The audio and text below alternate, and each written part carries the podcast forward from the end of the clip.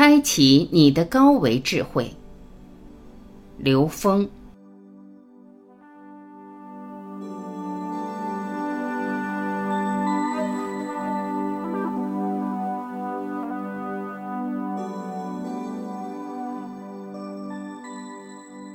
第一讲，用科学解读《周易》八卦。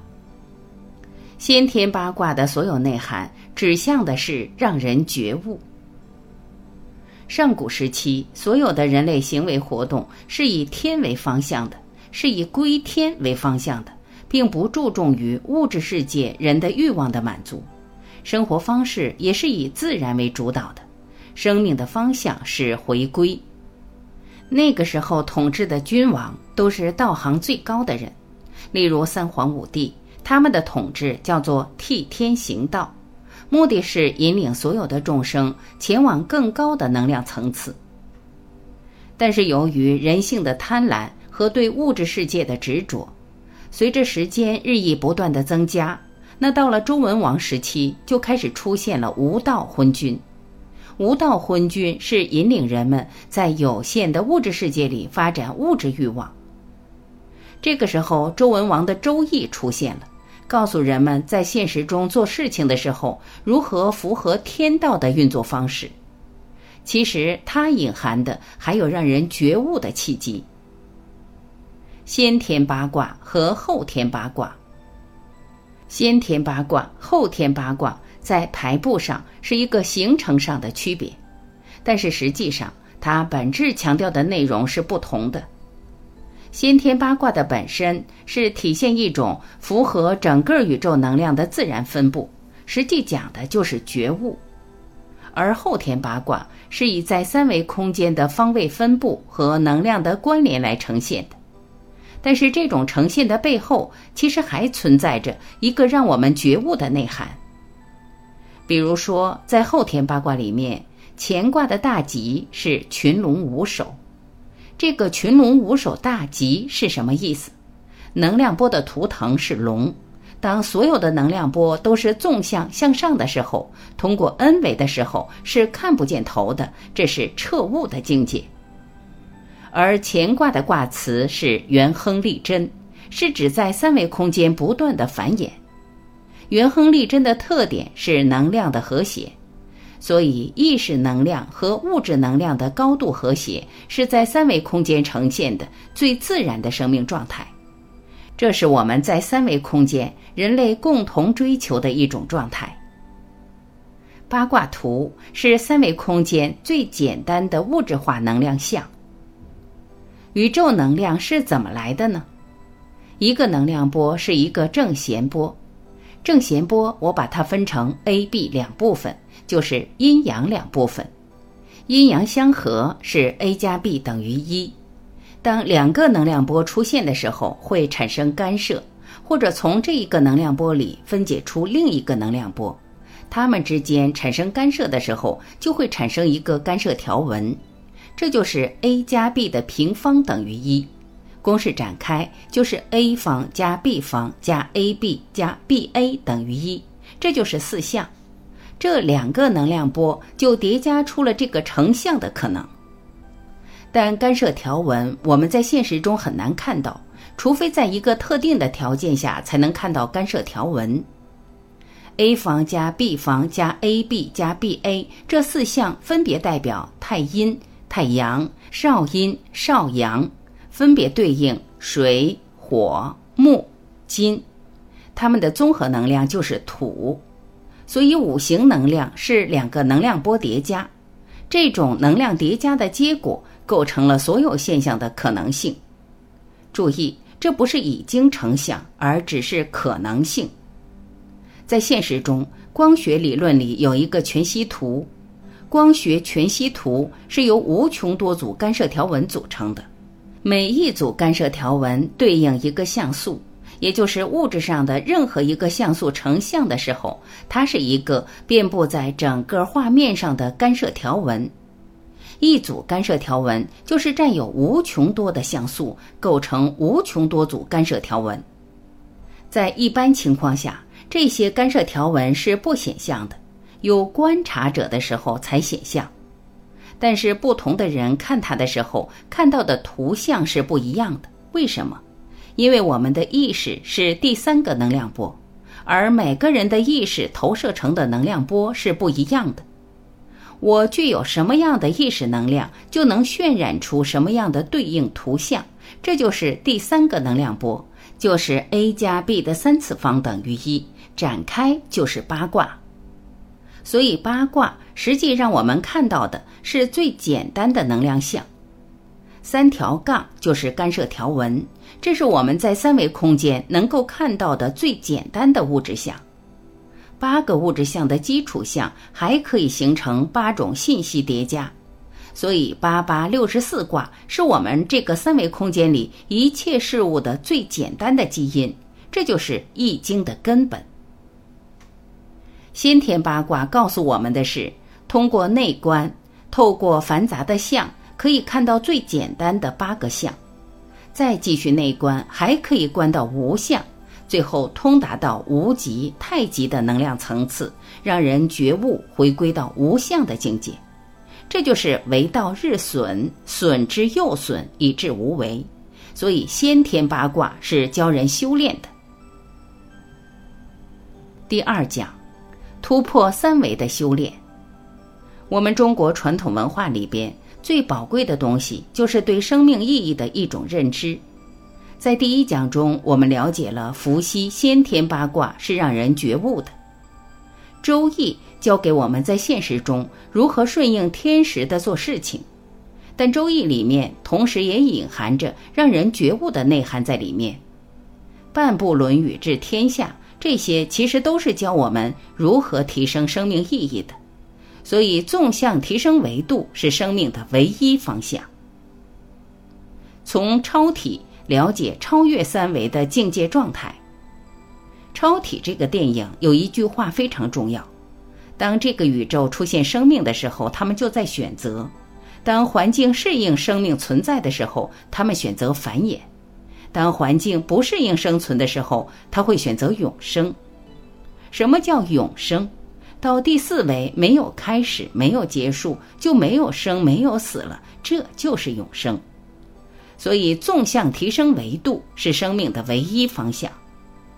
这句话说的非常妙，那跟我们中国传统文化里面的最重要的整个传承里边对生命意义的认知是一致的。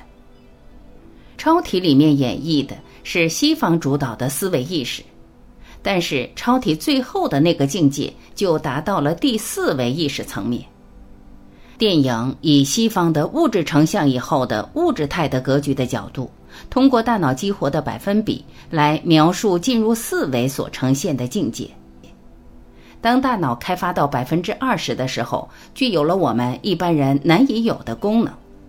到了更高的维度以后，他就能够看到万事万物中的能量关系，已经不以三维简单的形象关系来看待这个世界了。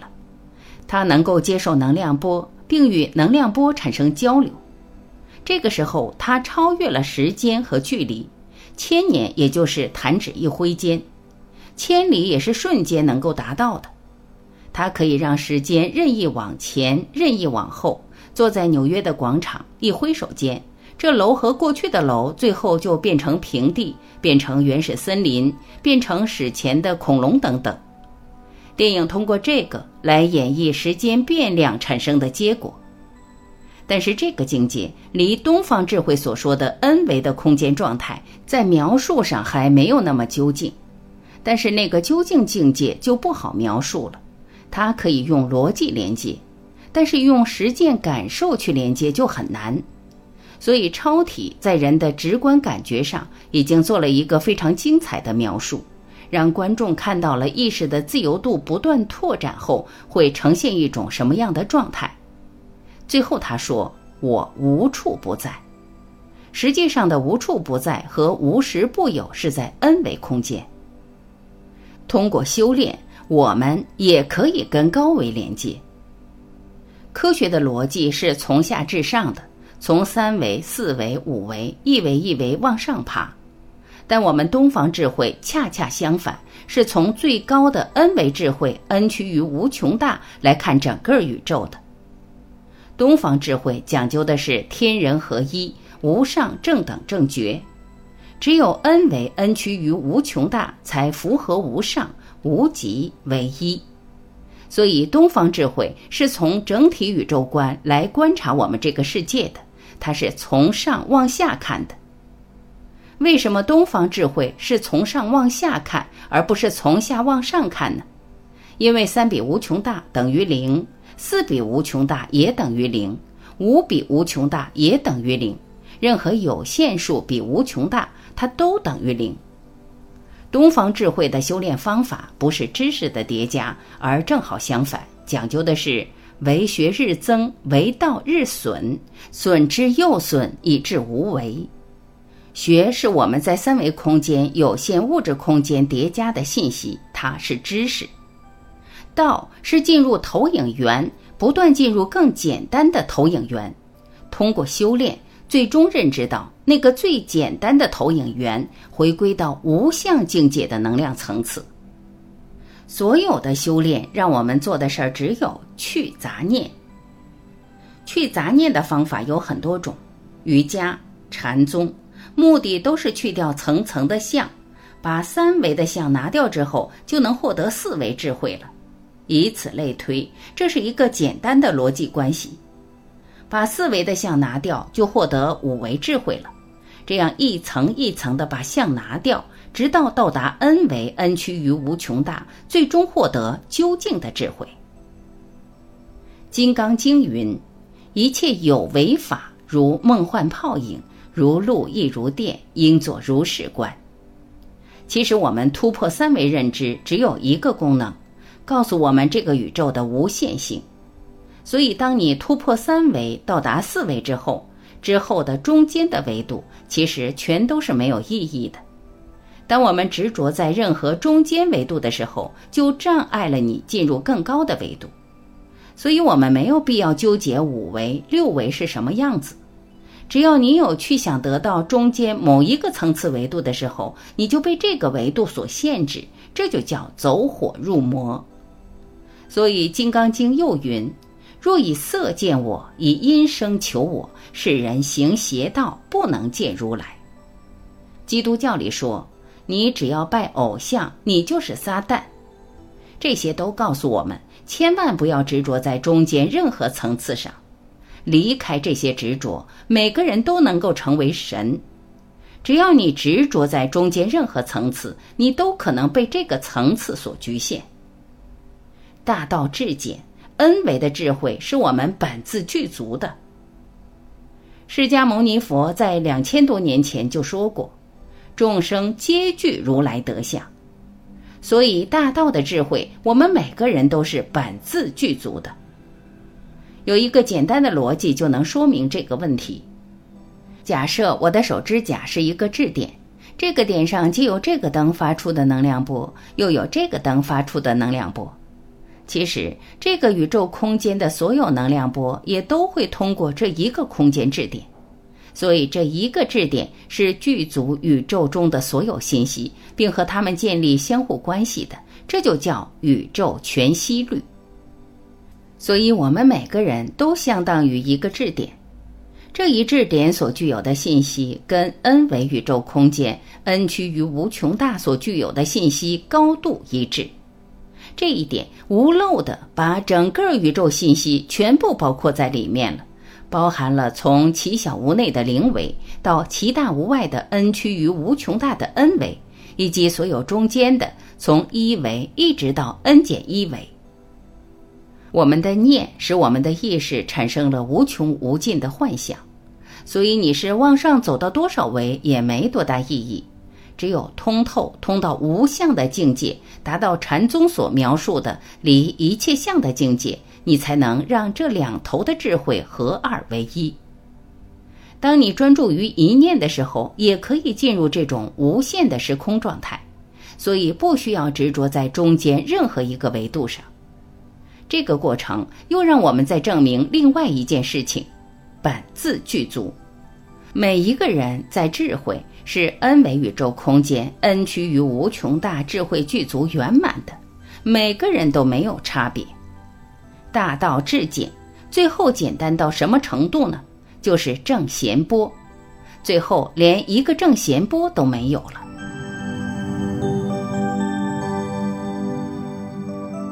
感谢聆听，我是晚琪，再会。